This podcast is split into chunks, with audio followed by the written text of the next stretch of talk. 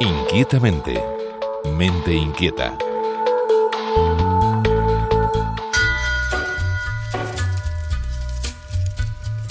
Los humanos, cuando experimentamos el mundo, anticipamos con la percepción, pero a veces nuestro cerebro ensaya fenómenos que no podemos explicar fácilmente. A mí me gusta mucho la idea de pensar que la percepción, en cierta medida, es un viaje al futuro, que resulta de una anticipación elaborada en base a aquello que sabemos, al conocimiento, y elaborada en base a la información disponible. De este modo, todos sabemos, eh, desde la perspectiva neurocientífica y neuropsicológica, que no desplegamos una ingente cantidad de procesos neurocognitivos cuando pretendemos entender, procesar qué es, por ejemplo, lo que estamos viendo, sino que nos anticipamos a efectos de no saturar un sistema continuamente procesando, elaborando, percibiendo. En su libro ¿Dónde están las llaves?, el doctor Saúl Martínez Horta del Hospital San Pau de Barcelona explica cómo el cerebro nos engaña, experimenta ilusiones. Lo hemos podido demostrar experimentalmente en muchos escenarios, incluso provocando determinados fallos o ilusiones, como lo es por ejemplo el efecto McGurk, donde tú ves a una persona pronunciar unas sílabas, da, da, da, da, pero la postura de la boca no corresponde con pronunciar estas sílabas, sino con otra postura, de modo que cuando miras a la persona y a su boca no escuchas a da, sino que escuchas ga. Otra situación es cómo confundimos a un cerebro a expensas de que aquello que ve, que es una mano de goma, y aquello que siente en su mano real, se integra de algún modo haciendo que la solución más oportuna que encuentra el cerebro es que esa mano de goma es la que está sintiendo y por lo tanto es la suya.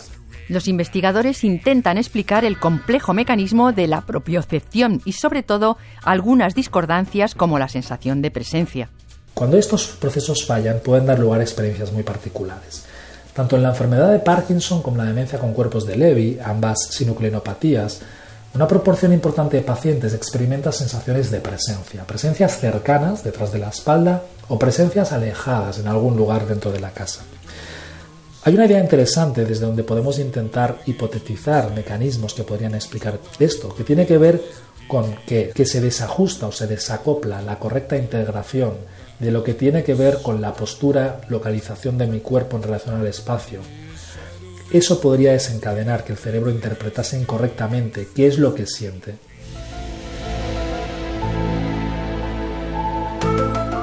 Cuando se descompensa la integración de la realidad, el cerebro busca una explicación, interpreta no siempre correctamente.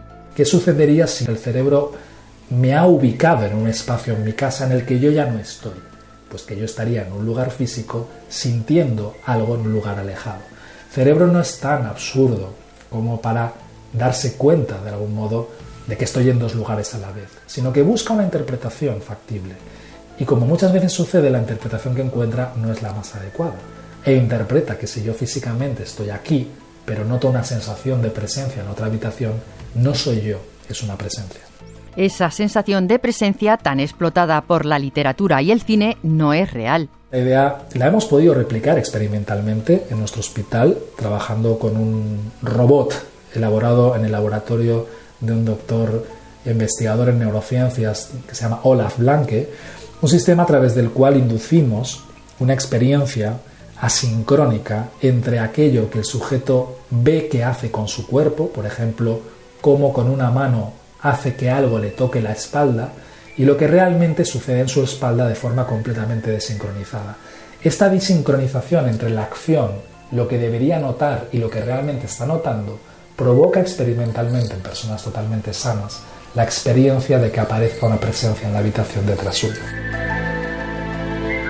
Inquietamente arroba rtve.es Esther García Tierno, Radio 5.